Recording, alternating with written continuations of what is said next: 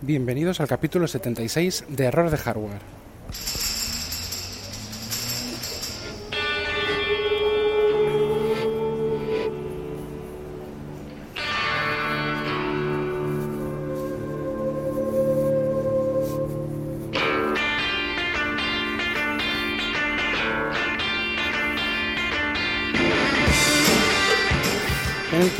Sobre las reacciones y respuestas al capítulo anterior, el 75, en el que hablo sobre el notch.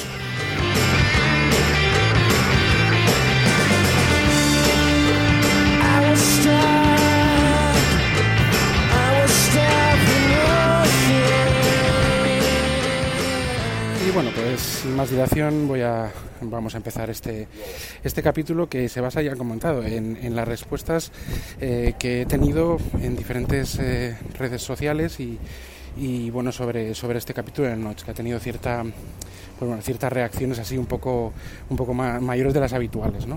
que suelo tener en el podcast que prácticamente no suelo tener ninguna.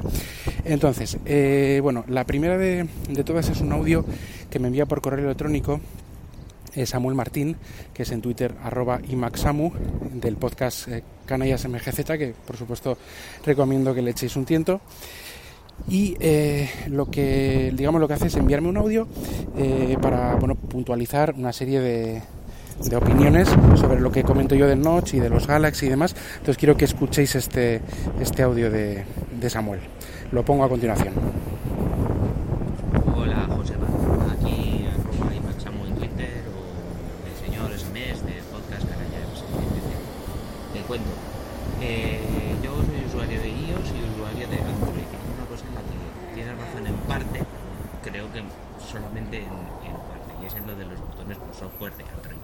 Yo llevo un tiempo eh, alejado de, del iPhone, eh, en concreto mm, va a hacer como 7-8 meses y he pasado por eh, el teléfono de Samsung que mencionas, para no los botones por software, y eh, lo de los botones por software es una característica en general de Android. Eh, hace tiempo que, se, que los botones estaban por hardware, el botón menú y el botón este de multitarea. Y ahora esos botones prácticamente yo creo que solo los tienen por, hardware los teléfonos de muy muy gama baja. Eh, a ver, perdón, que, que tengo un niño en brazos. Eh, yo llevo tiempo usando Android, de hecho he usado el Galaxy S8 y ahora estoy con un Huawei P10, P20 Pro, que me parece un telefonazo, con notch, pero un telefonazo.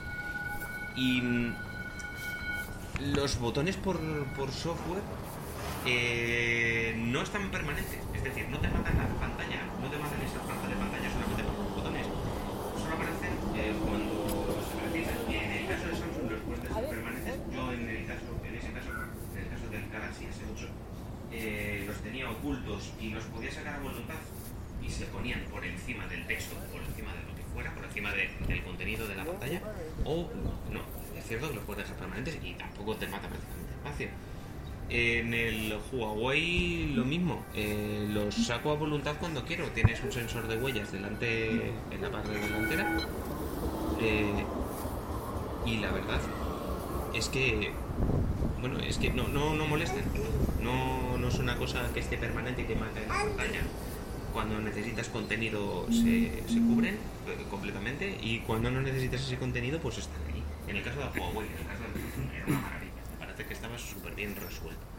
Así que me parece que tienes razón en parte diciendo que, vale, la proporción del teléfono es mucho mejor en el iPhone, eh, el iPhone X, pero las soluciones que ahora que están llegando otros fabricantes tampoco son, no son malas, ¿eh?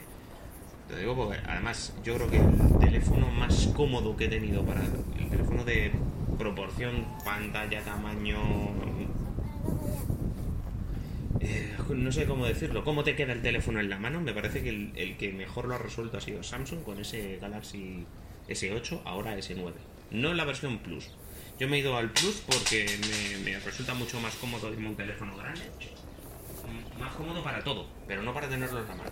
Para tenerlo en la mano, te repito, el teléfono más cómodo que he tenido ha sido el Galaxy S8, no el iPhone. Ni el iPhone X ni ninguno de estos. Venga, un saludo y sigue, sigue así. Bueno, pues eh, lo primero de todo eh, quería dar las gracias a, a Samuel por, por haberme enviado este audio. Sí sido un poco, eh, un poco así a traición, porque le he comentado que, que, lo quería poner pues un poco para contestar a lo que dice y demás, y por eso quiero también que disculpéis pues los sonidos, eh, la calidad de grabación que bueno se le ve que se, se mueve, que está con un, con un niño y demás. Entonces bueno pues quería disculparle, ya que él no, no, pues no se puede disculpar porque no, no, no está, no, no habla, digamos, en este podcast directamente, sino por medio de una grabación, pues discul- disculpar esta, eh, este, esta calidad de sonido, digamos, el sonido que, que he puesto aquí en este audio. Me, me ha dicho que si lo llegas a ver lo graba de otra manera, ¿no? Si llegas a ver que lo, que lo ponga. Bueno, eh, voy a contestar em, a Samuel. A ver, yo creo que eh, el tema de los botones eh, por software, creo que es una cosa de Android lo cual no significa que sea bueno, simplemente es una cosa que lo llevan y yo creo que es malo, ¿no? Yo creo que ha sido malo desde que desde el inicio y yo creo que es una cosa que hace Google pues para que los como hay tantos fabricantes fabricantes que pueden poner Android lo hace pues para que eh, los diferentes fabricantes pues no tengan que poner igual ahorrando costes eh, para no poner esos botones físicos o capacitivos o lo que sea pues para que puedan eh, digamos que hacer cualquier tipo de hardware y que siempre tengan el recurso de alguna forma para poner botones que sea por lo menos por software. Yo, yo botones por software que, que se apliquen a todo el sistema me ha parecido una mala idea siempre. O sea, yo creo que no es una buena idea. Eh, yo creo que los botones dentro de las aplicaciones tienen que ser por software, lógicamente, pero los botones que, que afectan a todo el sistema yo creo que son mejores por hardware, tienen mejor respuesta. eh, son al final los botones estos por software son una capa de software que puede colgarse con más facilidad o que tiene más posibilidades de que deje de funcionar o de que falle más que un botón mecánico con, por, por, por hardware y que también puede fallar. Pero bueno, quiero decir que, que yo lo veo mucho más acertado. Y por supuesto, mucho más acertado aún veo la navegación y la, y la interfaz por gestos. Que ya lo tenía también eh, WebOS, también lo tenía o lo tiene Sailfish OS, Sailfish OS, creo que BlackBerry 10 también tiene eh, muchos gestos. También iOS tenía gestos, por ejemplo, con 3D Touch para sacar la multitarea eh, haciendo una presión en la parte izquierda. Eh, actualmente lo tiene de todos los, de, lo- de los iPhone. Eh, luego también eh, eh, existe la, la posibilidad eh, en, los, en, los iPhone, en los iPhone de hacer un swipe, un swipe a la izquierda, eh, perdón, el camión de los bomberos, que parece que, que me está persiguiendo últimamente, que cuando grabo, eh, haces un swipe a la izquierda para volver, digamos, hacia atrás en las aplicaciones de, de iOS. O sea que también iOS tenía gestos eh, antes de- del iPhone 10. Lo que pasa es que los iPhone 10 son todo gestos, porque se quitan eh, esos, esos botones. Eh, yo creo que es un café para todos el tema de que Google ha, podido- pues ha implementado de alguna manera pues para que todos tengan esos botones físicos, pero no tiene por qué para todos los fabricantes y todos los que adopten el sistema operativo Android, pero yo creo que no tiene por qué ser eso bueno para nada. Yo creo que ya digo que es malo. De hecho, es que Windows Phone, por ejemplo, al final de sus días también empezó a adoptar el tema de los botones por software y, y- y tenía antes capacitivos. Y me parece pues una solución peor eh, son menos fiables. Es que, es que vamos, eh, tienes que apretar en un lugar concreto de la pantalla. El gesto es un gesto, eh, no es algo tan cerrado dentro de que sí que tiene que ser un gesto, pero es que lo otro es apretar un botón físico, o sea, perdona, por software dentro de, de- de un lugar predeterminado. Luego en las primeras versiones de Android yo no sé si se podía quitar del todo, creo que incluso hay, hay versiones, ahora ya no, me imagino que no, pero hay versiones en las que tenía que seguir ahí los botones. Y dices que no, que se pueden ocultar, sacar ya, pero si los ocultas, pues entonces estas tienes que volver a hacer el swipe hacia arriba o donde sea para volver a sacarlos cuando tienes que hacer un, un- un- una salida, por ejemplo, al escritorio. Es que es, es algo bastante incómodo. Y es que los.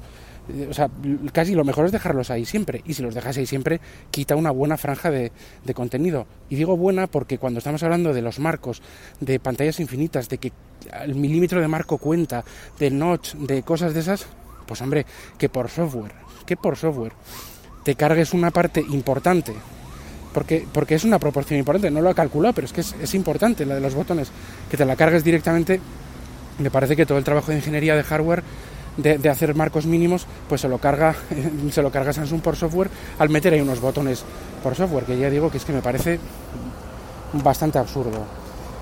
Eh, respecto a, a, digamos, a, a- a que te puedes acostumbrar a ellos, pues hombre, sí te puedes acostumbrar a ellos, pero yo creo que no son mejores que los gestos, ¿no? Em, eh, ten en cuenta también una cosa, y es que, por ejemplo, Android P también va, va a implementar gestos, que yo creo que es algo que es, que es, un, es una es un eh, digamos una, un elemento a seguir, algo a seguir respecto a las, a las terminales, a las, perdón, eh, a, la hora de, interactuar con el, con el sistema operativo.